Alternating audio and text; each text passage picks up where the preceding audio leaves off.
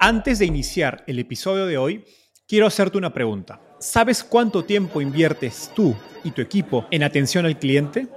En el mundo de las startups, donde cada segundo cuenta y cada cliente es importante, Zendesk se convierte en tu aliado perfecto. Es como tener un equipo de superhéroes de atención al cliente a tu disposición. Zendesk es una plataforma omnicanal que integrará todos tus canales de comunicación como WhatsApp, email y redes sociales en un solo lugar. Gestiona tickets, ofrece una gran experiencia, aumenta tus ventas, pero sobre todo Construye relaciones cercanas con tus clientes gracias a Zendesk. Como beneficio exclusivo por ser parte de la comunidad startupeable, podrás probar el CRM de Zendesk completamente gratis por 6 meses. Y si decides continuar, tendrás 15% de descuento en tu primer año de contrato. Lo mejor de todo es que Zendesk escala de acuerdo a tus necesidades. Desde la oficina prestada donde empezaste hasta la compañía global que quieres construir. Compañías globales como Slack, Shopify y Airbnb confían en Zendesk para su atención al cliente. Ahorra tiempo, dinero y mantén felices a tus clientes.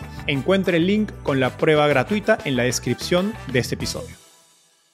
A los 16 años uno suele pensar en estudios, fiestas, viajes u otras cosas, pero no en construir una compañía que pueda cambiar el mundo, como fue el caso de nuestro invitado de hoy. Hoy conversé con Julián Ríos, CEO y cofundador de EvaTech, una plataforma donde médicos de radiología pueden almacenar, analizar y enviar resultados de estudio como resonancias magnéticas, ultrasonidos y ecografías. EVA incluye herramientas de inteligencia artificial que ayuda a los médicos a hacer diagnósticos y es hasta 50% más barato que los software tradicionales en el mercado. Eva pasó por dos grandes pivots de producto y de modelo de negocio y Julián nos contó las razones y los aprendizajes de este proceso. También hablamos sobre las estrategias, la mentalidad y los riesgos necesarios para crear productos realmente innovadores y sobre cómo crear, liderar y reclutar para sacar lo mejor de tu equipo. Quédate hasta el final porque Julián nos contó su experiencia trabajando con inversionistas de la talla de Tony Robbins y Leonardo DiCaprio. Sí, el actor. Gracias a Jonathan Lewy y Carlos Pendas por sus grandes recomendaciones de preguntas. Hola, mi nombre es Enzo Cavalier y soy un convencido de que el emprendimiento en tecnología es una oportunidad histórica para resolver los problemas más urgentes de Latinoamérica. En este podcast conversamos con emprendedores e inversionistas de las startups más impactantes de nuestra región para descubrir cómo se idearon, escalaron y levantaron venture capital para solucionar problemas tan grandes como la educación, las finanzas y la salud. Recuerda visitar www.startapeable.com donde encontrarás todo un ecosistema de recursos para tu camino startup. Hola Julián, bienvenido al podcast. Gracias Enzo por invitarme. Feliz de tenerte. Julián, tienes una historia creo que fascinante. Eh, llevas siete años, o desde hace siete años emprendiendo, pero me gustaría empezar por el origen. ¿Cómo llega digamos, un niño de 15 o 16 años a lo que me gusta llamar el, el fascinante mundo de las startups? Sí, es una pregunta amplia, ¿no? Y podríamos dedicar todo el podcast a ella. Pero en esencia hay dos puntos clave en mi vida que me han marcado. O más que puntos son vivencias que de ellos generé un aprendizaje y de ese aprendizaje una, una convicción a, a, tratar de hacer algo por el mundo, ¿no? A tratar de generar valor a los demás. La primera es que yo soy nieto, eh, hijo y bisnieto de personas que han enfrentado y he fallecido de enfermedades como cáncer. Entonces yo he visto de primera mano lo que es el que el sistema de salud te falle, el, lo que es ser víctima del sistema de salud mismo. Pero hay mucha gente que tiene esas vivencias, ¿no? Seguramente tú lo has vivido, has tenido familiares o tú mismo has sido... De hecho, mi mamá tuvo cáncer de mama.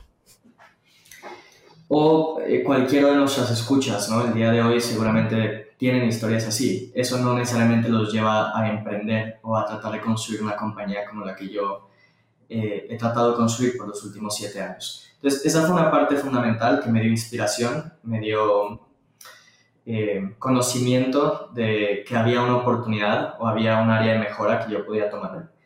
Pero lo más importante creo es que desde muy joven he tenido una idea muy clara de lo poco probable que es mi vida y el que solo tengo una, ¿no? y más vale que la utilice de la mejor forma posible. Eh, yo, para empezar, nací a través de inseminación artificial, una mujer muy valiente que a sus 38 años decidió hacerlo, eh, fuera de un matrimonio, lo cual es atípico en Monterrey, Nuevo León, México, donde hay una sociedad muy conservadora. En mi familia hay varias monjas, varios padres también, por lo que monjas y, y padres católicos, por lo que obviamente no fue bien visto del todo, pero aún así mi mamá tuvo la convicción de tomar ese riesgo y, y, cumplir con su misión, que ella creía que era traer hijos a, a, este mundo. Después de eso las cosas se pusieron un poco más complejas, mi mamá tuvo preeclampsia, lo cual es una complicación de embarazo, hemorragias, mi hermana gemela y yo veníamos de seis meses, entonces uh, no, fue, no fue un parto fácil, al punto en el que los médicos me dijeron, señora, usted tiene dos decisiones, ¿no? O sea, tiene dos caminos. Uno es el continuar con este embarazo, el cual probablemente va a poner en riesgo su vida y no sabemos cómo va a terminar, o el hacer una terminación de este embarazo. Eh, mi mamá no optó por eh, la primera opción, eh, no optó por la segunda opción más bien, y optó por luchar y por entrar al quirófano sin saber si iba a salir bien de ahí. Y afortunadamente mi mamá tuvo un parto complicado, pero al cual eh, llegaron a buen puerto, mi hermana también, y las complicaciones para mí continuaron. Yo nací eh, con el cordón umbilical amarrado a mi cuerpo, por lo cual había poca, poco oxígeno durante los primeros minutos, estuve en incubadoras varias semanas después de haber nacido.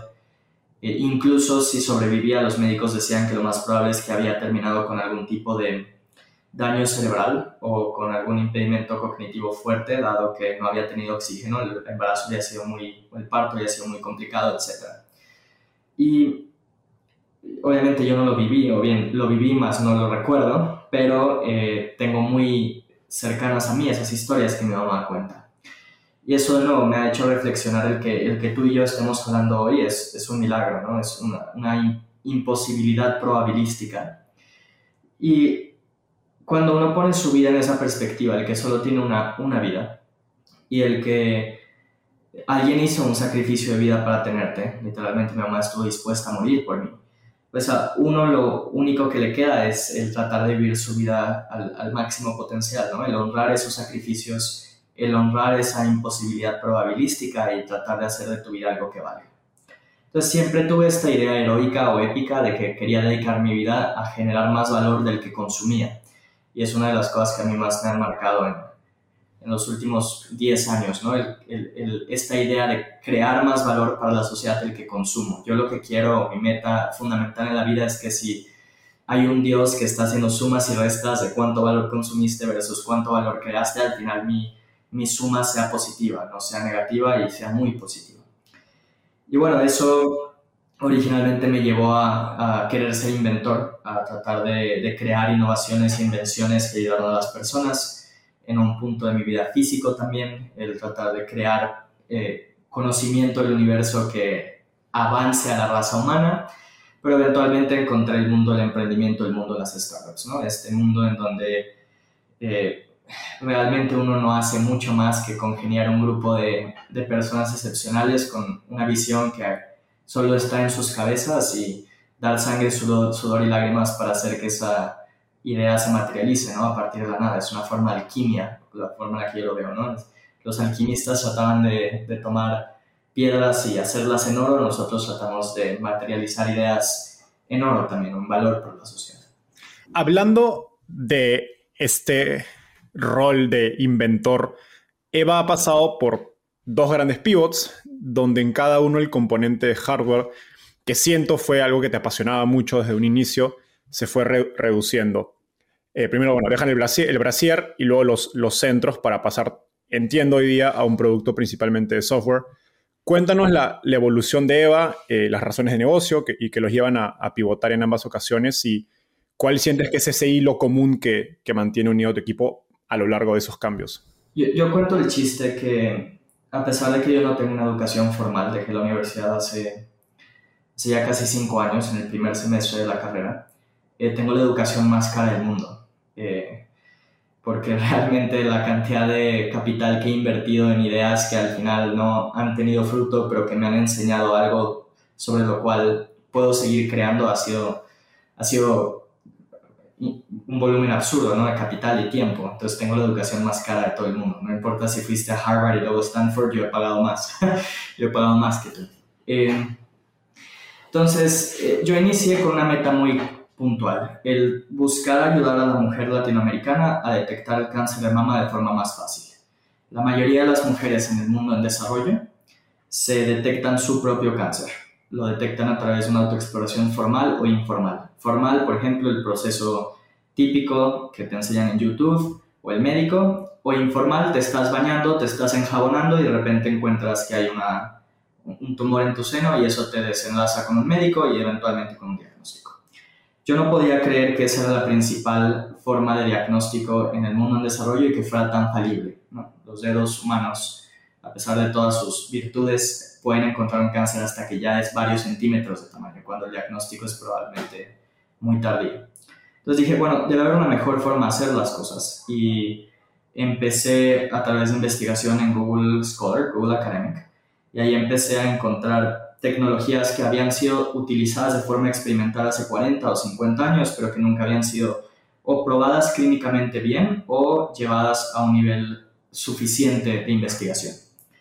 Eh, uní fuerzas con los dos otros jóvenes más inteligentes que conocía, gente con la que hoy trabajo y tengo uno de los grandes es uno de los grandes placeres de mi vida aún llamarlos cofundadores y empezamos a trabajar, ¿no? Ahí la ingenuidad nos ayudó mucho, porque si hubiéramos sido médicos o investigadores más formales, hubiéramos dicho, bueno, eh, no es posible hacer un cambio, no es posible tomar estas tecnologías, ya se probaron hace 40 años, seguramente nada ha cambiado, esas tecnologías no van a volver a rendir frutos. Y empezamos con una inventiva fuerte y cero capital. Entonces, a lo que me refiero es, Ah, vendíamos pulseras en la preparatoria para tratar de conseguir capital para hacer nuestros primeros prototipos. Cuando ese dinero no era suficiente, eh, hacíamos nuestros propios prototipos de forma clandestina, combinando hojas de cobre, ácido. Cuando necesitábamos soldar cosas, hacíamos nuestros propios hornos de reflujo con un microhornito que robamos nuestra casa. Y así fuimos demostrando que más que un grupo de jóvenes que tenía una idea de verano o una idea de proyecto de verano, un grupo de jóvenes muy resilientes y con mucha inventiva para tratar de hacer un, un impacto en, en, este mundo. Y así fue como eventualmente fuimos obteniendo nuestros primeros cheques, nuestros primeros capitales semillas, 5 mil dólares, 3 mil dólares, más capital del que yo creía que jamás iba a haber en toda mi vida. Y eso eventualmente nos llevó a, a Y Combinator, a tocar puertas con fondos internacionales como Coastla Ventures, Hummingbird, etc. Y tener el capital necesario para eh, arrancar nuestra primera eh, prueba clínica, eh, nuestra primera producción de este dispositivo, que era un brasier que ayudaba a la detección de cáncer de mama. Y al final tuvimos éxito fracasando. Y a lo que me refiero es, cuando uno hace ciencia de forma empírica, el, el fracaso es a veces el mismo desenlace que buscabas que el éxito, ¿no? Pero al final yo nunca dije, estoy seguro que hay forma de crear un brasier que detecte cáncer de mama. Dije, estoy eh, convencido de que puede existir un camino y deberíamos probarlo. Y al final creamos un producto que hacía justamente eso, con más de 12 publicaciones científicas, una sensibilidad del 83%, una especificidad del, del 79%, o sea, capacidad de detectar cáncer había, pero no necesariamente la capacidad exigida por los reguladores para un dispositivo de uso en casa. Entonces eso nos llevó a reconsiderar. Y ahí cometí un error. Cometí el error de empezar de la tecnología, de ir al mercado en lugar de empezar con las necesidades del cliente e ir a la tecnología. Y dije, bueno, ¿cómo podemos tomar lo que hacemos y posicionarlo en otro mercado? Que es, en lugar de ir directo al consumidor, es ir a los hospitales, a las clínicas, a los laboratorios. Eh, no encontramos un mercado ahí por diversas razones. No era una tecnología bien conocida, eh, el precio era bastante alto y decidimos hacer nuestros propios centros. Eh, tuvimos un poco más de 15 de ellos en toda la República Mexicana, en donde dábamos este y otros servicios como ultrasonidos, mastografías, biopsias, tratamiento para pacientes.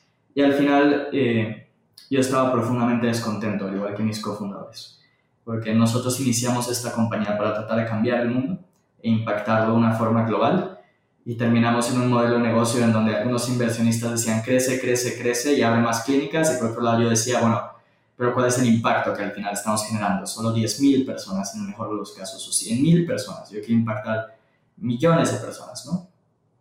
Y por otro lado, había eh, complejidades muy grandes cuando uno hace uh, centros, ¿no? Pasas de pensar en tecnología a pensar en problemas operativos, ¿no? En lugar de pensar en cómo innovar un pedazo de software o innovar un, un, pedazo de hardware, terminas pensando en que se rompió una silla.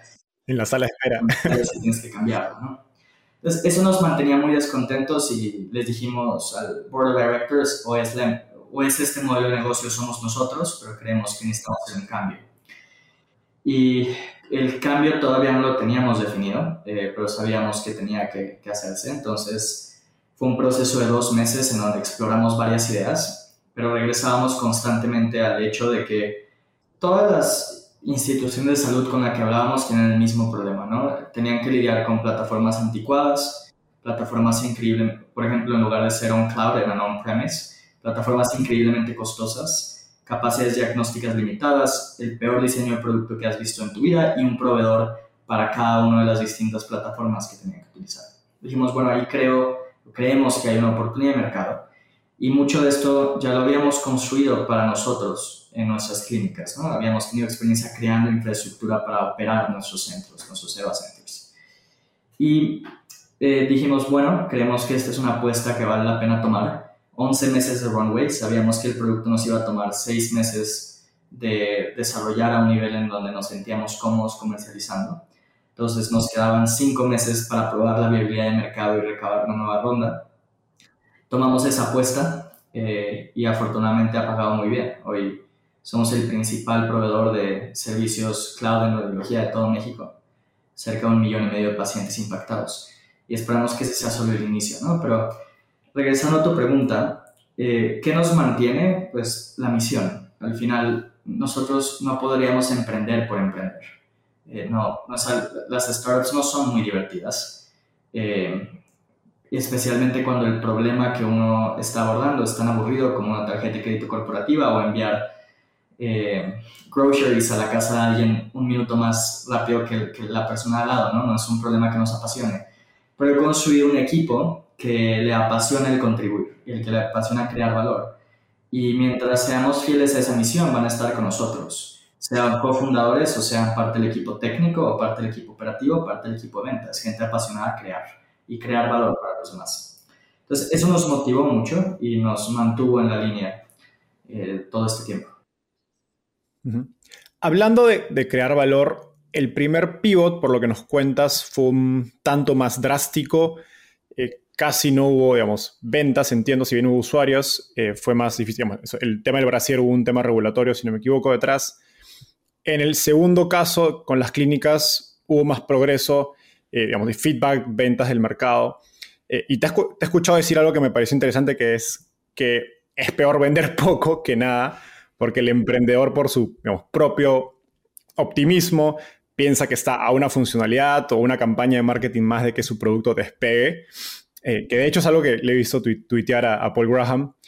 ¿Cómo se vio reflejado este optimismo digamos, en tu ejecución en el día a día durante esa etapa previa al, al pivot? Sí, es, es, una muy buena pregunta. Y tomando un paso atrás, de hecho, eh, algo que yo he escrito y, y, comentado es que creo que las startups suelen nacer muertas, no es que mueran por mala ejecución, son muy pocos los casos que mueren por mala ejecución, sino que siempre estuvieron muertos. Porque no puedes ejecutar una idea que no quiere existir, un, no puedes ejecutar un producto cuyo mercado no quiere esa idea, no, no hay forma de ejecutar eso. Y los, como dices, los eh, emprendedores somos optimistas por naturaleza. Entonces, cuando lanzamos algo y hay eh, falsas esperanzas porque hay un número pequeño de usuarios o hay gente que dice, oye, está muy bueno, solo que si hubiera este feature creo que sería lo más grande del mundo, pues nos engañamos a nosotros mismos y perdemos ahí eh, mucho de nuestro tiempo y mucho de nuestro capital también. Porque somos muy buenos no solo siendo optimistas, somos muy buenos engañándonos a, a nosotros mismos. Entonces racionalizas el que tienes que crear un equipo más grande o tienes que invertir más y al final cuando te das cuenta que este ya no tiene mercado, tienes cero capital y no tienes la resiliencia para seguir adelante. Afortunadamente nunca he pecado de eso. Eh, yo tengo una dualidad que es el que soy tremendamente leal, pero al mismo tiempo tremendamente desleal. Leal a la misión, desleal al producto. Eh, entonces, yo siempre he sido muy consciente de cuándo las cosas pueden funcionar y cuándo no. Y normalmente nuestro equipo, nuestros fundadores, somos los primeros en levantar la mano y decir que no. Aunque nuestros inversionistas a veces son los que tratan de prolongar ese camino por intereses, ¿no? Un inversionista tiene eh, el objetivo de ver si tú vas a ser un billion dollar company lo antes posible, ¿no? Entonces, para él es mejor o ella es mejor el que te golpees contra una pared y mueras lo antes posible al prolongar tu muerte por un periodo más largo de tiempo y tener que invertir su valioso tiempo en ti, ¿no? Entonces, eso a veces juega en contra, pero yo y mi equipo siempre hemos sido eh, muy desleales en ese sentido, eh, muy leales a la misión al mismo tiempo. Y eh, esto es algo que yo critico mucho del ecosistema de emprendimiento, la falta de, de, resiliencia y la falta de lealtad que hay a la misión, ¿no? Hay gente que un mes tiene una startup de delivery, la siguiente mes una fintech y la siguiente mes una startup de cripto y probablemente son tres empresas distintas con tres cap distintos, ¿no? Yo siempre he sido de la idea que uno tiene que ser real con la visión que tiene el mundo. Obviamente estaba cambiando, pero es una misma línea conductora. Tiene que ser leal con sus inversionistas que invirtieron en ti, no en la compañía. Y los tienes que llevar a lo largo de todo ese camino de descubrimiento. No los puedes dejar. Decir, gracias por tu dinero, voy a tomar los aprendizajes que tuve gracias gastando a tu dinero y ahora voy a incluir a otros inversionistas. Creo que eso no está bien.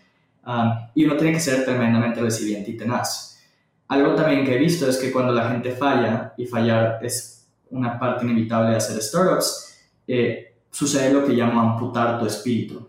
Gente que inicia con la ambición de cambiar el mundo y se da cuenta que cambiar el mundo es difícil, entonces eh, la siguiente emprendimiento que hace ya no es cambiar el mundo, es revolucionar el, mercado de vitaminas, ¿no? O revolucionar el mercado de medicina alternativa para curar algún dolor en la espalda, ¿no?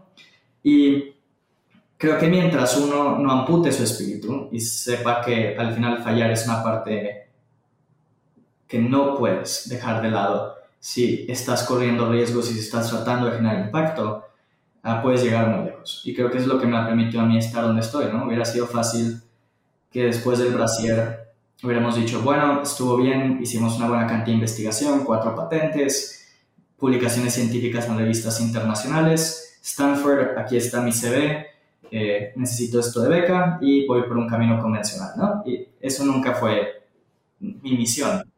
¿Cómo procesas o te recuperas tan rápido de ese fracaso? Bueno, eh, creo, que, creo que son dos cosas. Uno es eh, lectura. a mí me gusta mucho leer biografía y tengo, digo que colecciono héroes. Entonces, ah, si vieras mi oficina, mi pared frente a mí son más de nueve cuadros de distintos. Está Walt Disney, James Dyson, Paul McCartney, eh, Steve Jobs, Elon Musk, Luis Barragán, etc. Y yo nunca he leído una buena biografía donde no haya momentos trágicos. De lo contrario, no sería una biografía digna leerse. Entonces, el tener este como contexto histórico de que la vida es así y entre incluso más adversidad, mejor es la historia que se está contando y tener fe en que estás caminando con el destino y que eventualmente vas a llegar a donde quieres llegar, me mantiene muy, eh, eh, muy, muy, muy, enfocado en que esto es, es, un fracaso más y lo que importa es continuar. Y lo segundo es, um, de nuevo, yo creo que mi vida es efímera y el tiempo que tengo es probablemente poco. Incluso si mi vida es larga, el tiempo que tengo es poco. Eh, entonces no puedo perder mucho tiempo haciendo cosas que no tengan valor o cosas que al final no van a llegar a donde quiero que lleguen. Entonces soy poco paciente y esa impaciencia es también la que impulsa el que si hay que hacer un cambio, se haga un cambio. Otro concepto interesante que has mencionado antes es el problema de diferir el futuro en alusión a emprendedores que tienen una visión, eh, pero empiezan con un producto muy distinto en el presente a lo que quieren hacer en el, futuro.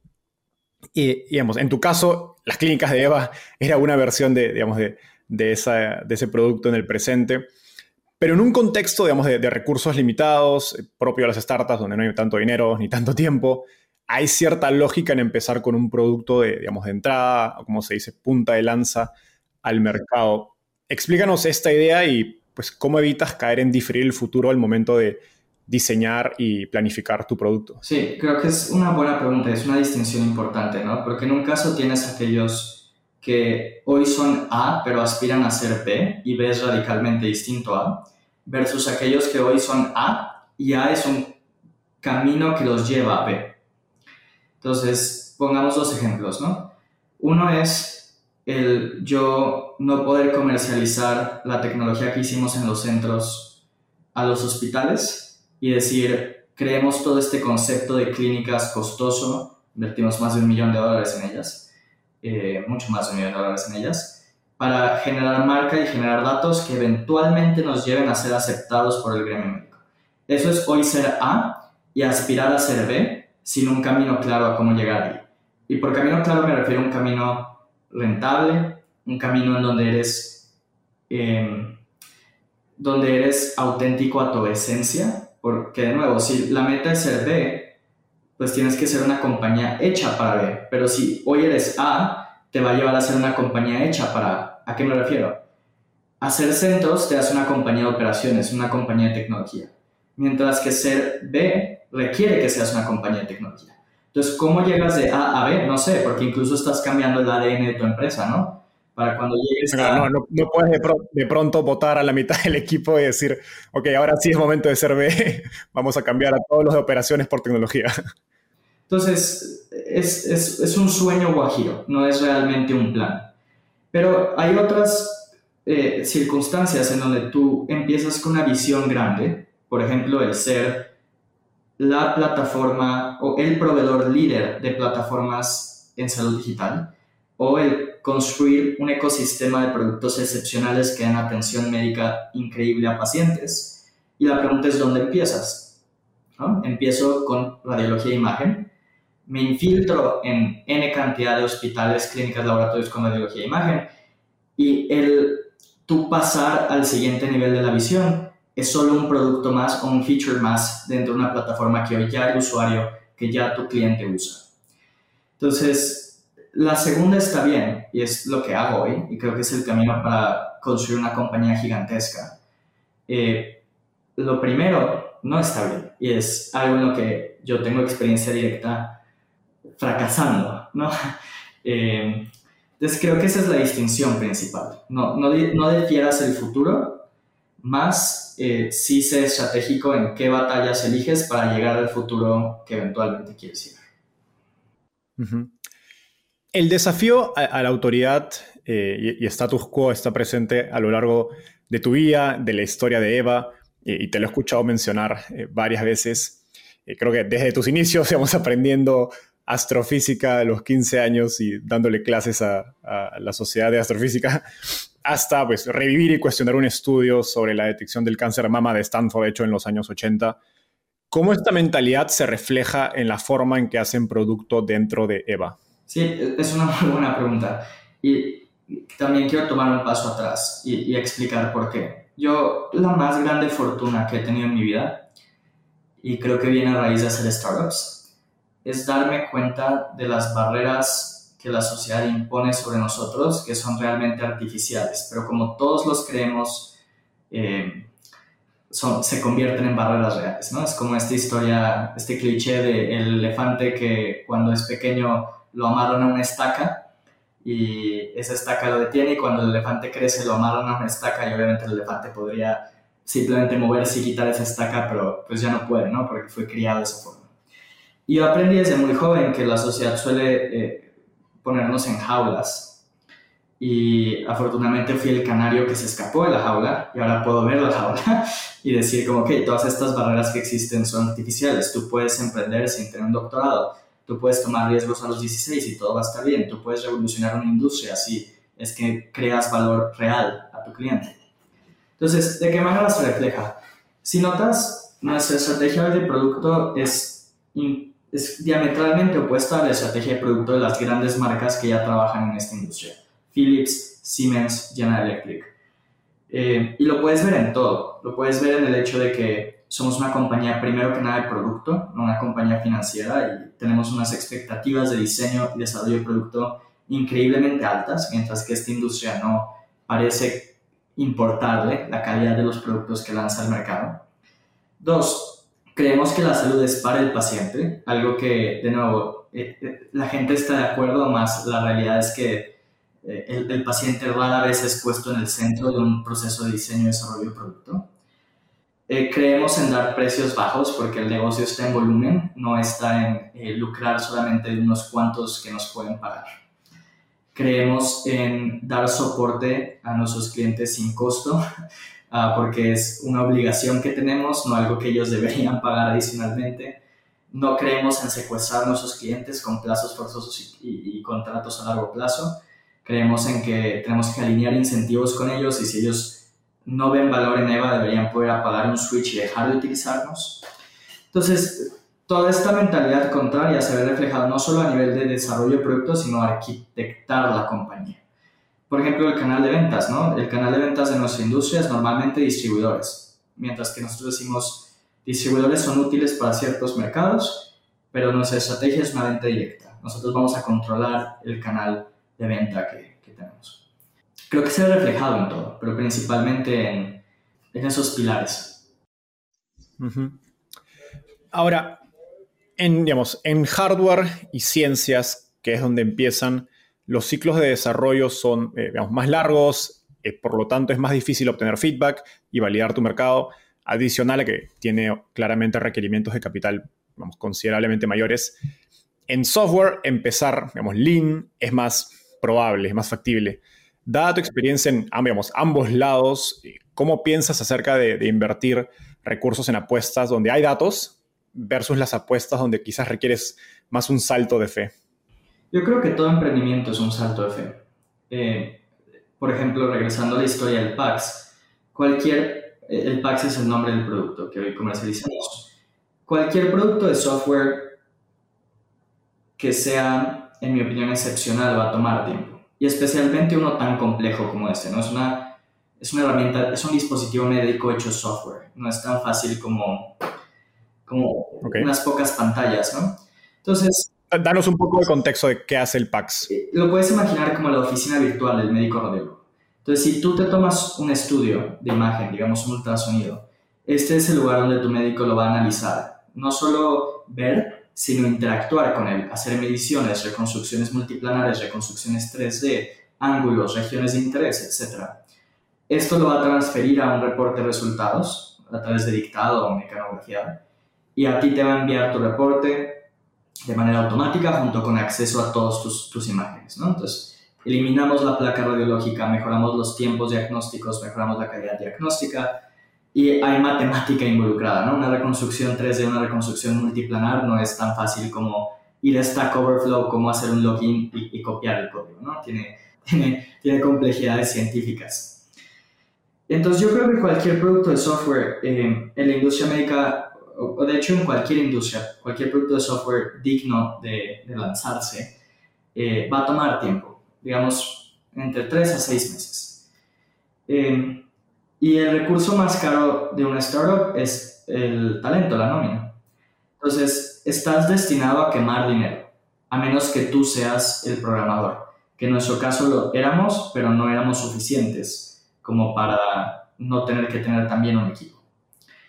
Entonces, ya, el, ya, te vas dando cuenta que hacer hardware es mucho más complicado, pero el software es también muy complicado. Y no solo es complicado y caro, sino que al final todas las hipótesis que un startup tiene son eso, son hipótesis. Obviamente hicimos mucha investigación en el mercado, hablamos con usuarios, pero al final del día, hasta que no paguen, no hay nada seguro, ¿no? Entonces, uno puede tener un producto 10 veces mejor, como lo es hoy nuestro producto, pero cuando uno sale a vender se da cuenta que hay barreras a las cuales no le importa si tu producto es 10 veces mejor, ¿no? El que hayan costos de cambio, el que hayan costos eh, de integración, ¿no? Que las plataformas hoy, por malas que sean, ya están conectadas a otras plataformas, etc. Y eso te puede matar. Entonces, nosotros teníamos mucho miedo de lanzar EvaPax, que si el mercado es muy pequeño, incluso si es exitoso, que si hay estas barreras que no estamos viendo, etc. Pero al final uno tiene que decir, esto puede ser un primer paso a concretar una visión más grande, ¿sí? ¿Hay viabilidad de que el mercado exista? Sí. ¿Creemos que podemos hacer algo sustancialmente mejor? Sí. Entonces lancémonos, tomemos el riesgo. Y al final todo se reduce a eso, el poder usar tu intuición. Afortunadamente yo tengo muy una intuición desarrollada porque tengo dos fracasos detrás de mí. De hecho, más de dos, ¿no? Hay cosas que hicimos en el camino que nadie vio en, eh, que, o, que hoy la gente no, no recuerda, ¿no? Pero que pusimos empeño y demás. Entonces, el, el, el haber vivido eso me dio la sensibilidad de poder decir, ok, creo que creo que el, el, aire va para acá, creo que el destino va para acá, vámonos para allá. Dicho eso, uh, hardware es, muy complejo por lo que dijiste, pero también por sus costos. Hay muy pocas compañías de hardware que son realmente rentables. Incluso las grandes multinacionales públicas eh, suelen no hacer su dinero de la venta del hardware, sino a través del software que va junto con el hardware o a través de licencias de mantenimiento. Eh, entonces, uno tiene que tener mucho cuidado de emprender en hardware. Pero a ver, si hay convicción de que lo que quieren crear va a generar valor al mundo, hágalo. No porque sea hardware deberíamos darnos la media vuelta, ¿no? O sea, si quieres una vida fácil, no emprendas. Eh, ahora, si quieres una vida extremadamente difícil, emprende en hardware, ¿no? Pero es, es, ¿quién dijo que cambiar el mundo iba a ser fácil, ¿no? Si tu pasión es hacer producto y tu pasión es generar valor, a veces vas a tener que tomar estos riesgos gigantescos y vaya, si fallas, fallas, que es lo peor que puede pasar. Ahora, una vez lanzado el producto, digamos, estás en un, punto donde, digamos, tienes una reunión de producto, no sé, semanal, mensual, y sabes que hay, digamos, 10 funcionalidades que tus clientes están pidiendo por los que ves demanda, digamos, y son las apuestas más seguras en términos de retorno, pero hay algunas que tú dices, oye, yo siento que si hacemos esto, es algo que no se ha hecho antes en la industria, es algo que incluso mi cliente no sabe que quiere. Eh, ¿Cómo piensas en, eso, en, esa, digamos, en esa dualidad entre, oye, ¿sabes qué? No, eh, invirtamos todos nuestros recursos en las apuestas seguras versus dejemos un poco para el otro lado? Sí. Es una pregunta que está en mi mente casi todos los días, ¿no? Porque al final ese es mi trabajo, el, el tomar esas decisiones junto con mis cofundadores.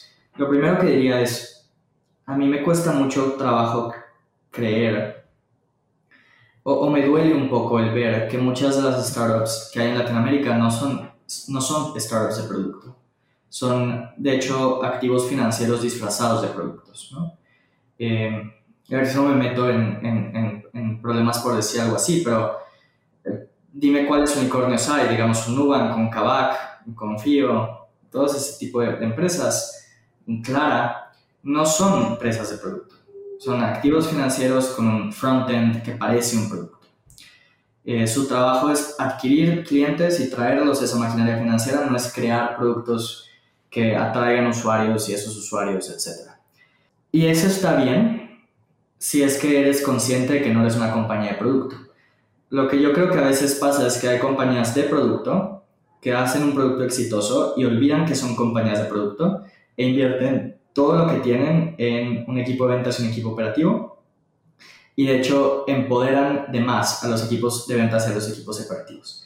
Y lo que sucede es que you can grow that product market fit que el producto original tiene y lo puedes llevar a sus límites por los siguientes cinco años. Pero dentro de cinco años el, el, producto deja de tener un mercado o hay competidores o lo que sea y empiezas a declinar, ¿no? Y para cuando volteas ya no eres una compañía con las capacidades de crear producto, ya no eres una compañía con un ADN de, de innovación.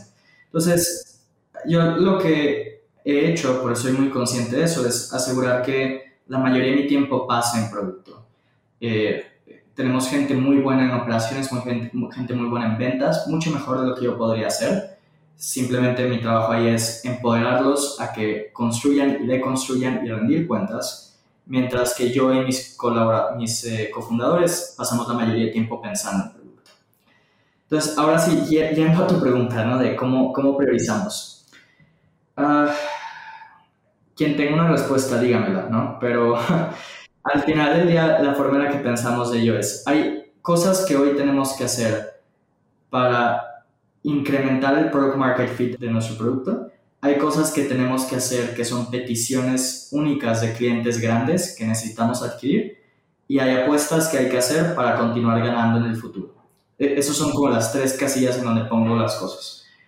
El primero es parte del proceso de crear producto, es parte del ciclo. Entonces lo que ahí tenemos es un backlog de funcionalidades priorizadas por cuáles nos abren más TAM, nos abren más posibilidad de, de generar revenue y se van abordando conforme el tiempo pasa. ¿no? Empezamos con una versión 1 y el último año hemos hecho miles de releases, creo que en promedio uno al día casi, algo por el estilo. Muchos son pequeños, pero algunos ya son más macros. ¿no? El segundo es, es muy difícil de contener porque hay, los clientes quieren todo, ¿no? Y especial en una industria médica donde están acostumbrados a que también les, les hagan de todo.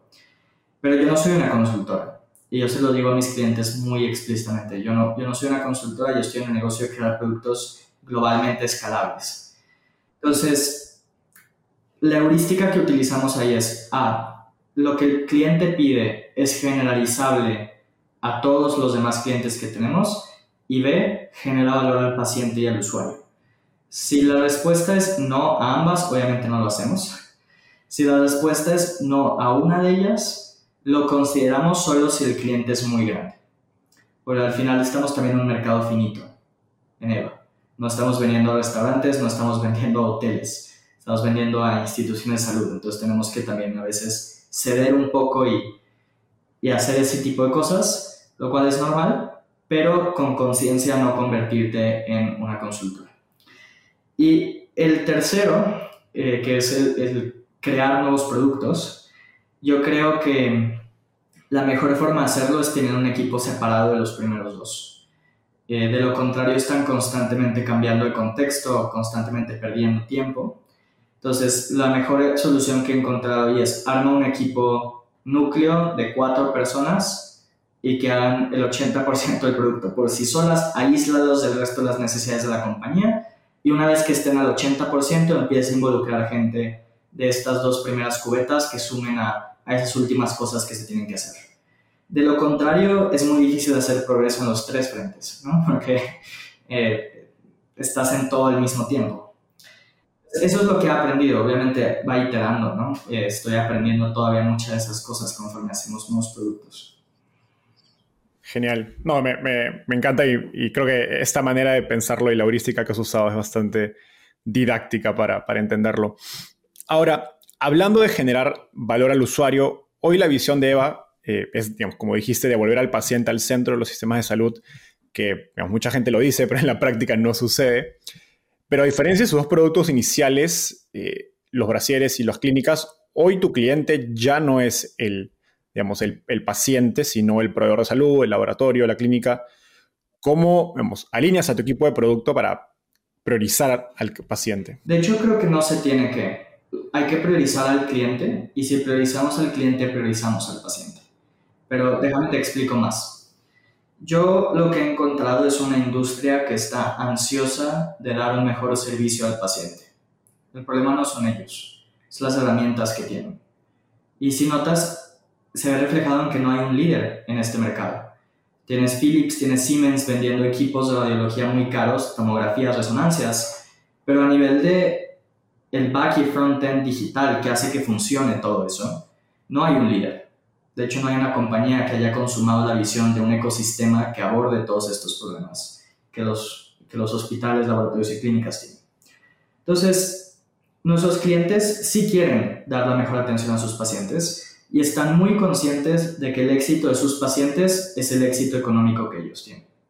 Entonces, para mí no es tanto priorizar, sino entender de qué maneras podemos hacer exitosos a nuestros clientes y el magnificar eso para que el paciente sea exitoso. Ahora, nosotros también tenemos la meta de innovar en nombre del paciente. Es decir, no solo es optimizar procesos internos, no es solo subir revenue, bajar costos, no solo es visibilizar métricas, es que al final de hacer todo eso, digamos, cómo podemos impactar directamente al paciente. Un, un caso muy puntual en EVA, en EVA Pax. Eh, hoy el producto que tenemos lo pudimos haber comercializado sin el feature de enviar al paciente su, una liga con su estudio y el que tenga todas las herramientas diagnósticas disponibles. Normalmente cuando le envían los resultados de forma digital, es solo una imagen digital.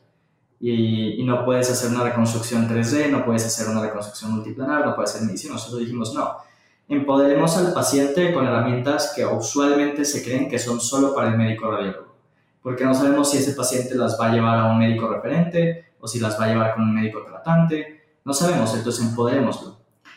Y resulta que hoy es uno de los features por los cuales más nos compran. Es una de las diferenciaciones claras que tenemos.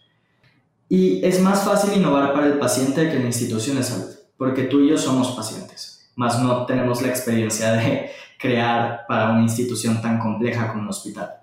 Entonces, mucho de lo que le pido a mi equipo es el que no pierdan de vista el que al final están innovando para ellos mismos, porque ellos van a ser pacientes y ellos ya hoy son pacientes. Entonces, que no dejen de pensar en que las plataformas que hoy creamos tienen consecuencias y si hay una oportunidad de generar más valor al paciente, lo deberíamos hacer. Y esa es, por cierto, la esencia de sea, lo que creo que nos diferencia es que nosotros pensamos en el paciente. De nuevo, sorprendentemente nuestros competidores no lo hacen. Y nuestros clientes quieren pensar en el paciente, pero quieren hacerlo de una forma seamless. Quieren hacerlo sin tener que sobrepensar o sobreinvertir o sobrehacer en ello. Entonces, eh, al ser nuestra esencia, pues estamos muy, eh, muy comprometidos a que los productos que tenemos impactan en el paciente. Esta funcionalidad que mencionas fue producto de este equipo o squad separado que nos estabas contando. Sí, fue, fue parte de. Y es también parte de nuestras vivencias, ¿no? Es el decir, a ver, dejemos de delegar nuestro pensamiento, dejemos de ver lo que competidores tienen, dejemos de ver lo que es técnicamente posible y por un momento pensemos como pacientes, ¿qué nos gustaría? Y uno cuando hace ese ejercicio, que rara vez lo hace, rara vez uno se pone en los zapatos de su cliente, uh, empiezan a salir cosas muy buenas, ¿no? Uh, pero el problema es que muchas veces las startups no piensan bien en el, en el usuario final. Julián, conversé con Carlos Pendas, con quien trabajaste durante algunos años, eh, y me habló de tu capacidad para liderar equipos y hacerlos ejecutar digamos, muy por encima de, de su nivel digamos, eh, original o personal, incluso en áreas en las que no eres un experto como diseño. ¿Cómo sacas lo mejor de tus equipos y cómo balanceas ser un líder con alta exigencia de calidad, pero sin descuidar el lado más humano? Sí, diría que es algo, y Carlos sería también el primero en decirte, esto es algo en lo que todavía estoy trabajando. pero yo creo que esa pregunta ya tiene un sesgo y es el sesgo de que el dar exigencia, el, el, pedir exigencia, el pedir excelencia, el pedir belleza, está de alguna forma peleado con la parte humana y cálida. Y eso puede estar peleado para algunas personas, pero lo que he aprendido es que no me gusta trabajar con esas personas, pues esas personas no se alinean con mi cultura. Yo me alineo con gente que obviamente venga aquí a divertirse, pero divertirse es un subproducto de exigencia, de belleza, de hacer el mejor trabajo que podamos hacer. Y ve cómo van de la mano. Una te lleva a la otra, ¿no? El, el, estar en un ambiente que te reta, en un ambiente en donde no hay barreras, en un ambiente en donde tu líder te dice tú puedes hacer lo que te propongas, para ciertas personas lleva a esa parte de reconocimiento, de humanidad, de calidez, que se busca en, en una empresa convencional, ¿no? El problema es cuando traes gente que su felicidad no depende de eso y no hay nada que yo pueda hacer para ello, ¿no? O sea, yo no te puedo hacer feliz si tú no estás alineado con lo que a nosotros nos hace feliz y a la compañía hace feliz. Pero bueno, siendo más explícito ahí, una cosa que he entendido es, uh, yo no, yo no soy distinto en esta llamada como soy en un Hangouts, como soy en un Zoom o como soy en persona. Uh, soy una persona muy homogénea en el sentido de que no, no creo personajes, soy quien soy. Y eso se lo muestro a todas las personas que me rodean y trabajo con gente que aprecia eso, el que sabe cómo soy uh, y, y aprecia el que el líder tenga pues la humildad para tratarlos como los trataría su mamá o como los trataría su papá o como trataría su board of directors. Lo segundo es transparencia. Eh, yo soy muy transparente con mi equipo, especialmente aquellos que tienen la madurez de poder lidiar bien con la transparencia, ¿no? Pero también a veces como líderes, si somos completamente transparentes, hay gente que no tiene la madurez y se, se volvería loca, ¿no? Es como, ¿cómo que nos quedan 12 meses de runway? y se va. Ah, pero trato de ser lo más transparente posible todos los momentos con todos mis colaboradores. No importa, no importa el rango, no importa cuánto tiempo tengan aquí en eh, lo tercero es el lo tercero es el empoderarlos. Ah, yo detesto hacer micromanagement, lamentablemente lo he tenido que hacer cuando erro en mis, en mis contrataciones, pero yo creo que lo mejor es contratar gente brillante y darles el espacio para que sean brillantes. Y al final del día nos vemos, ¿no? A rendir cuentas, pero no, no más. Y por último, como puedes ver, yo, yo soy una persona medio filosófica, ¿no? Seguramente has hablado con startup founders que, a pesar de que no lo digan, se ve muy claramente que su meta es ser el más chingón del cementerio y el tener más dinero del, cementerio. De lo contrario, no, no estarían emprendiendo en cosas tan banales como muchos emprenden. A lo que voy es, mi motivación es muy trascendental, es crear valor, ¿no? Y esta visión de tu vida es única y más vale que la uses bien. Y hay una frase que a mí me gusta mucho y se la repito mucho a mi equipo, es uno empieza a encontrar el significado de la vida cuando planta árboles en cuya sombra no se va a posar. Eso, es, eso es para mí es el significado de la trascendencia. Tú y yo vamos a morir, pero las lecciones que dejemos y el impacto que hagamos y si tenemos suerte la empresa que arquitectemos puede seguir impactando. Es una forma de vivir para siempre. ¿no?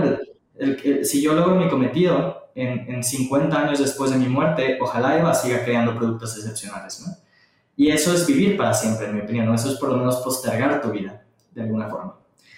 Em, y trato de comunicar eso todo el tiempo a mi equipo y creo que eso les inspira.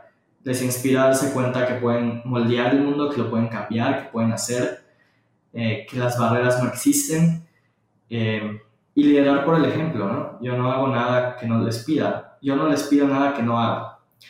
Eh, en su momento, Carlos, cuando trabajó conmigo, eh, eran los inicios, entonces nos tocaba trabajar 16 horas al día, 7 días a la semana. Y no había cosa que les pidiera hacer que yo no, ah, yo no hiciera al lado de ellos, ¿no? Cuando, cuando lo estaban haciendo.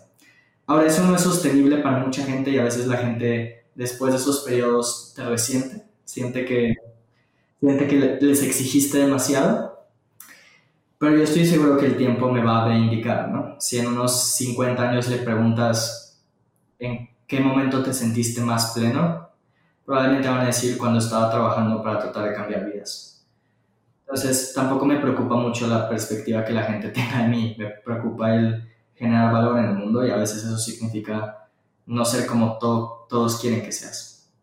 Genial, me, me encanta esa manera de, de verlo. Siguiendo por, por esta línea, digamos, de, cultura y contratar gente que haga fit contigo, eh, digamos, y con la manera en que te gusta trabajar, hay esta historia fascinante de cuando conociste a uno de tus primeros socios que se acercó en, en una feria de, digamos, de, prácticas eh, de becarios del TEC de Monterrey y les dijo, bueno, en el acto les dijo, quiero trabajar con ustedes, renuncio a mi trabajo, eh, que me parece fascinante y creo que empezó a trabajar con ustedes incluso sin salario hoy, ¿cómo mides digamos, la pasión digamos, de un candidato por, por esta visión que, digamos, que de manera tan, tan convincente nos has contado? Eh, cuando ya no puedes digamos, repetir esta dinámica digamos, de, de una feria del TEC donde hay, pues, te encuentras a una persona y puedes sentir tanta, tanta pasión. Sí, yo tengo una entrevista cultural con todas las personas que están en nuestro equipo y esa entrevista podría parecer muy esotérica, pero está hecha para obtener ese tipo de respuestas. Entonces, yo nunca les pregunto por qué te interesa venir a Eva. La respuesta me la van a dar y probablemente me van a decir lo que sepa escuchar. Entonces mis preguntas van a un nivel más abajo. Es, cuéntame qué crees que te motiva. Cuéntame qué crees que te levanta en las mañanas y que hagas lo que haces. Cuéntame cuál es la meta más ambiciosa que tienes en tu vida. Cuéntame si fueras una empresa, cuáles serían tus valores, cuál sería tu cultura corporativa. cuéntame acerca de tus estándares de calidad y en qué momento los has comprometido y en qué momentos te has peleado con alguien para preservarlos. Eh, y puedo seguir, ¿no? Cuéntame quiénes son tus héroes, cuéntame cómo te estás desarrollando en este momento como profesional. Y para mí lo más importante, más allá de que les guste la misión, porque a ver, nuestra misión le gusta a casi todos. Hay unos pocos que dicen, yo lo que quiero es hacer lana, no me importa dónde estoy. Y eso los identificas muy rápido. Pero la mayoría de la gente, si les vendes bien la idea, la esencia de la compañía, les, les apasiona la misión. Entonces lo que más a mí me preocupa es más allá de la misión, ¿qué quieres tú de la vida? O sea, al final de que todo esto esté hecho y dicho, ¿qué quieres? Y con base en eso puedo seleccionar mejor. Hay gente que me dice eh, que su prioridad absoluta es su familia y cualquier cosa que se interponga en pasar la mayor cantidad de tiempo con su familia no es bueno para ellos. Y probablemente voy a pasar en esa persona.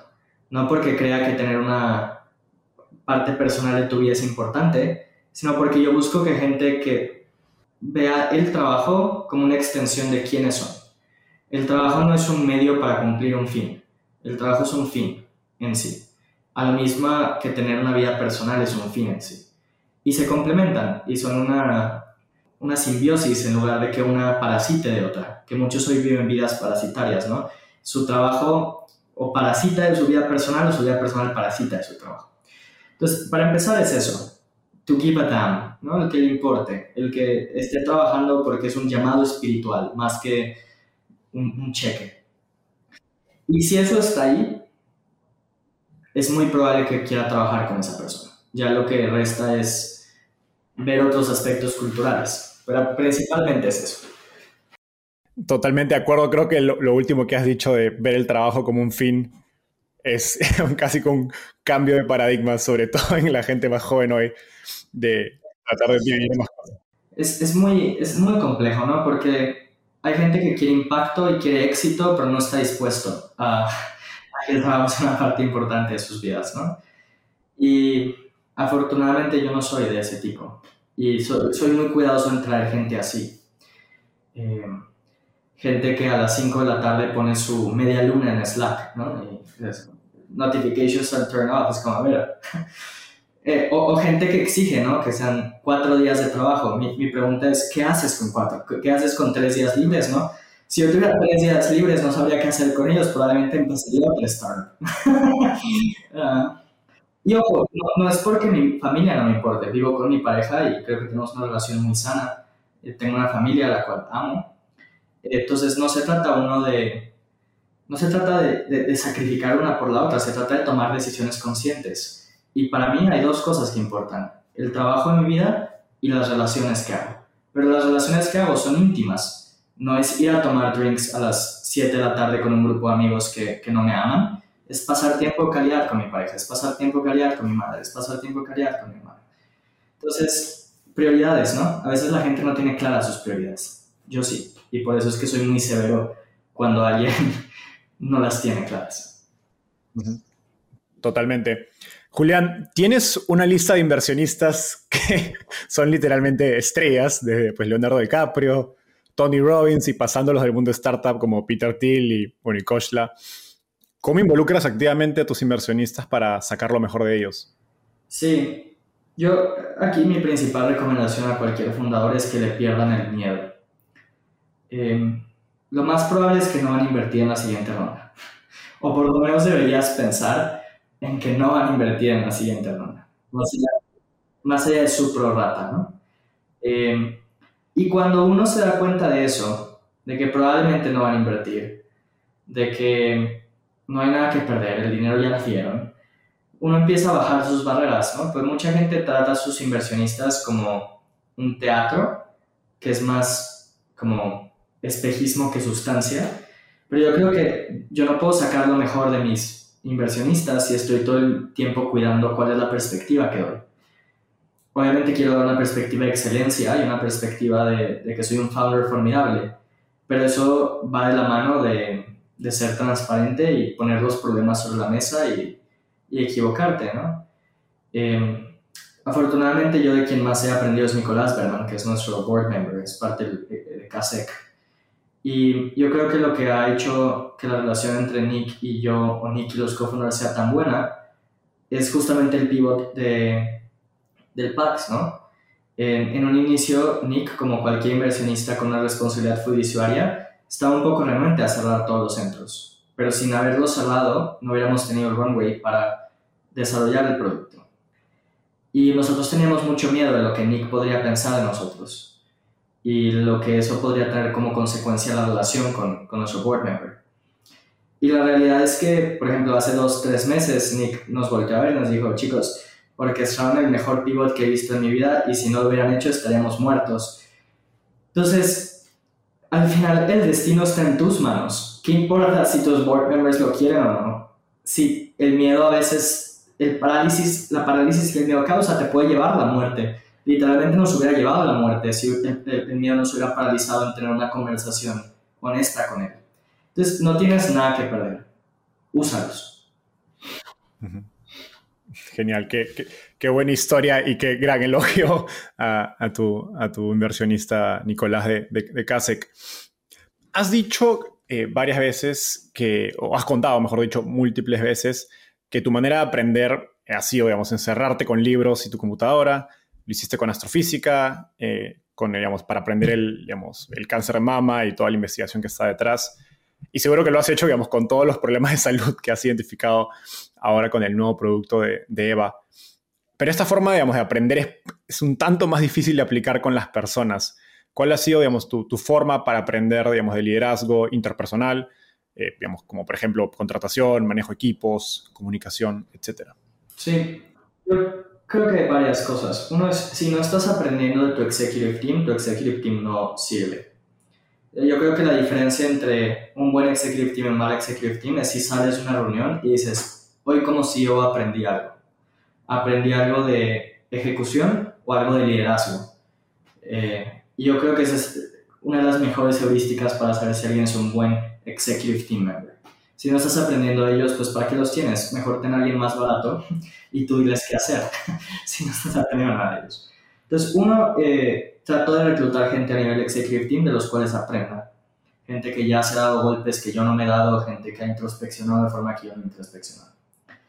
Fuera de eso, también eh, me, me gusta rodearme de gente que tenga retos similares a los míos y podamos compartirnos de esos retos, ¿no? Entonces tengo amigos emprendedores que son introspectivos y que emprenden por las razones que yo llamo honestas, por generar valor, y de ellos puedo aprender. Y tercero, eh, creo que sí son libros y ponerlos en práctica. Ahí uno tiene que tener cuidado porque luego termina managing by bestseller, o sea, lee un libro en el avión y dice, ahora vamos todos a, en lugar de hacer PowerPoints, escribir memos, ¿no? Como Amazon y luego leo un libro de Apple y ya no van a haber memos, todo va a ser hablado porque Steve Jobs le jaman los memos. Y, y, eso, obviamente, si tienes un buen executive team, lo, lo, notan, sabe que la persona que está en el timón no tiene mucha idea de hacia dónde ir. Eh, pero yo creo que uno sí puede ir implementando algunas de esas lecciones, pero no tomándolas como verdades, tomándolas como experimentos ir viendo si hacen sentido. Yo creo que muchos emprendedores no piensan, eh, porque emprender no requiere pensar. De hecho, a veces requiere no pensar. Requiere nada más eh, engañarte a ti mismo y por lo tanto poder convencer a los demás. Ah, entonces, también mucho de lo que hago es, por ejemplo, cuando encuentro un problema, nuestra primera intuición es googlearlo o ir a un libro o hablar con alguien y lo que está tratando de hacer es luchar con ese instinto y decir, pensemos de primeros principios yo. Llegué, quiero llegar yo a una conclusión. Y después valido o descarto esa conclusión con base en hablar con personas, con base en libros, con base en, en, material digital. Pero creo que eso es muy importante. Buenísimo. No, qué, qué, buena, qué buena idea esta, esta última. Y siguiendo por esa línea de, digamos, de maneras de aprender, desde una edad muy joven, digamos, pudiste enfocarte y perseguir tus intereses, quizás como reacción adversa del sistema escolar y, tu experiencia durante la escuela, ¿qué cambios harías en el sistema escolar para que más personas puedan hacerlo? Sí, creo que lo eliminaría por completo en, la mayoría de los casos. Eh, eh, a mí me parecen absurdas dos cosas. Una es que muchas de las profesiones la universidad termina siendo una estafa Ponzi. Eh, tú pagas dinero para que luego ellos te paguen dinero. Entonces, llevas cinco años de carrera, no tienes oportunidades laborales en esa carrera, tienes que regresar como un profesor. Entonces, esa es literalmente la, definición de una estafa Ponzi, ¿no? que tú pagas dinero y te regresan ese mismo dinero. Eh, dos, a mí me parece muy difícil de creer lo poco preparados que están la mayoría de las personas que salen de la universidad. Entonces, entrevista a un joven de mi edad, tiene 23, 22 años, que está saliendo de la universidad. Y la realidad es que no tiene ni puta idea de qué va a hacer con su vida. No tiene ni idea de cómo, si sí, tiene, si sí sabe qué quiere hacer con su vida, no tiene ni idea de cómo hacerlo. Eh, y la verdad es que no es más educado que alguien que ha tenido una educación por su cuenta, ¿no? Pues la mayoría de la gente que va a la universidad no, es, no tiene curiosidad. A veces la universidad te, te mata esa curiosidad. Entonces no es como que leen. Entonces, ni son mejores versados en el mundo, ni saben qué quieren con sus vidas, y si saben qué quieren con sus vidas, no tienen idea de cómo ponerlo en práctica. Realmente todo lo que tienen por aprender, llámese arquitecto, llámese software engineer, llámese ingeniero en robótica, todo lo que tienen por aprender está por venir. O sea, está en la experiencia, está en el día a día. Y yo, de nuevo, no puedo creer que a los 25 apenas estés comenzando a crear valor. Si te va bien, ¿no? Pues sales de la universidad a los 23 y asumamos que en dos años ya puedes comenzar a crear valor, más allá de ser un intern que no sabe qué, está pasando y traer café a, la persona que, que te contrató. Pues a los 25 si te va bien, muchas veces hasta los 30 si estás en un ambiente corporativo en donde escalar es muy difícil. Asumiendo que te vas a morir a los 60, espero que no suceda, pero que dejas de ser productivo a los 60 o ya no tienes energía a los 60, pues te quedan solo tres décadas más, ¿no? O dos décadas, en el caso de los 60, ¿no? Dos décadas más. Em, y yo no puedo vivir con eso. Eh, yo no puedo vivir con esa idea de que tenemos que pasar el primer cuarto entero de nuestras vidas en este ejercicio teórico para luego ir a tratar de generar valor. Pero igual tengo que reaprender todo porque lo que me enseñaron es solo teórico, no en práctica. Entonces, ¿qué haría yo? Eh, creo que haría la preparatoria cuatro años y la haría más general y más agresiva, o sea, más exigente en los principios de matemáticas, física, biología, etc. Y después de eso regresaríamos al modelo de apprenticeship, ¿no? Entonces, en lugar de ir a la universidad es, haces shadowing de un Google Engineer y en lugar de y les pagas por ello. Ah, y en lugar de ir a la universidad vas a hacer este shadowing de un CEO, ¿no? Si quieres estudiar negocios. Y e, eventualmente el shadowing pasa a, a tú empezar a tomar responsabilidades empezar a crear. Y yo creo que en la mayoría de los casos estaríamos mejor. Obviamente el mundo no puede funcionar solo así, ¿no? Tienes que mantener gente en un sistema de educación bueno. Pero yo haría eso. O sea, lo que, si yo tuviera que volver a empezar, eh, no iría a la universidad, además del costo que, que representa y mucha gente entra en deuda. Encontraría gente que admiro y les diría, te pago por, te pago por estar al lado de ti, ¿no? Eh, por molestarte. te, te pago por porque me pongas cosas que hacer. O no me pagues, ¿no? No, no, tengo dinero para pagarte, pero no me pagues. Y, y, déjame, te genero valor, ¿no? De cosas pequeñas. Genera, organizando tus emails y organizando tu calendario, pero déjame aprender de tu proceso. Déjame aprender de ti. Y creo que eso es mucho más valioso. Y por cierto, así fue como funcionó toda nuestra sociedad hasta la, la revolución industrial. No existían las escuelas, sino que si tú querías ser carpintero, ibas con un carpintero, y si querías ser médico, ibas con un médico y hacías este proceso de apprenticeship. Entonces, creo que algo así puede funcionar, no estoy seguro. Obviamente no, nunca, creo que nunca correremos el experimento, pero esa es mi intuición. Es una, es una discusión para varios podcasts, pero una discusión fascinante. Julián, llegamos al segmento final. Este es de una eh, ronda de preguntas rápidas. Básicamente te voy a hacer una pregunta y me tienes que responder en menos de un minuto. ¿Estás listo? Sí. Estoy viajando de San Francisco a Ciudad de México. ¿Qué libro debería leer y por qué? No te va a alcanzar el tiempo, pero en mi opinión, Walt Disney, The Triumph of American Imagination. Es una biografía de 800 páginas. Y la razón por la que me gusta es porque eh, Walt era perpetuamente visionario, pero también tuvo mucha adversidad. Hipotecó su casa cuatro veces. Él fue responsable de la muerte de su mamá por un error. Eh, y todo eso por una caricatura, ¿no? Si hubiéramos sido amigos de Walt Disney, le hubiéramos dicho, güey, deja de hipotecar tu casa y deja de trabajar tan duro por un ratón.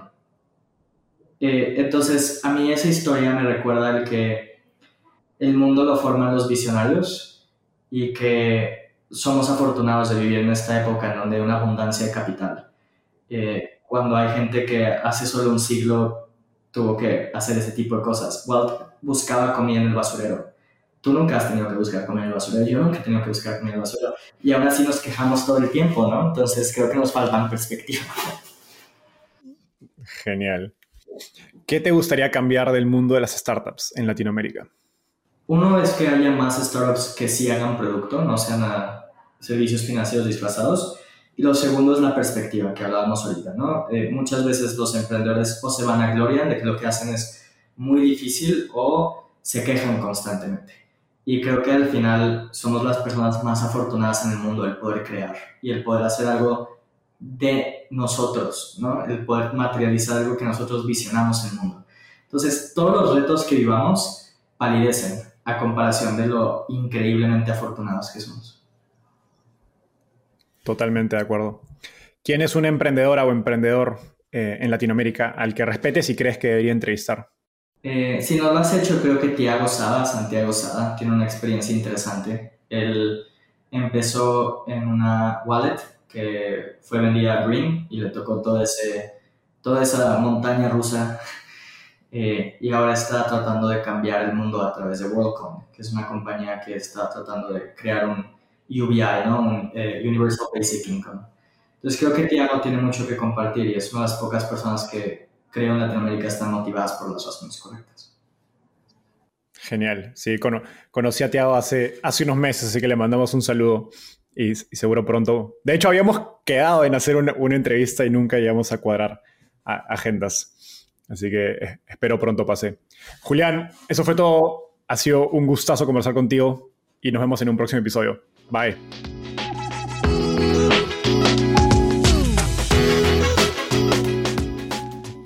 Antes de cerrar el episodio, quiero contarte que lanzamos el podcast Startupiable en 2021 y en menos de un año ya somos casi 10.000 personas que lo escuchamos cada mes. Y quiero seguir creciendo esta comunidad. Por eso, si escuchaste este episodio y te gustó, ayúdanos contándole a un amigo, familiar o colega, suscríbete y déjanos un review en Spotify o Apple Podcasts. De hecho, me gustaría saber quién eres y por qué escuchas el podcast. Mándame un mensaje sencillo a enzo.startapeable.com o por Twitter a arroba contándome por qué escuchas el podcast Startapeable y cómo te ayuda en tu empresa o trabajo.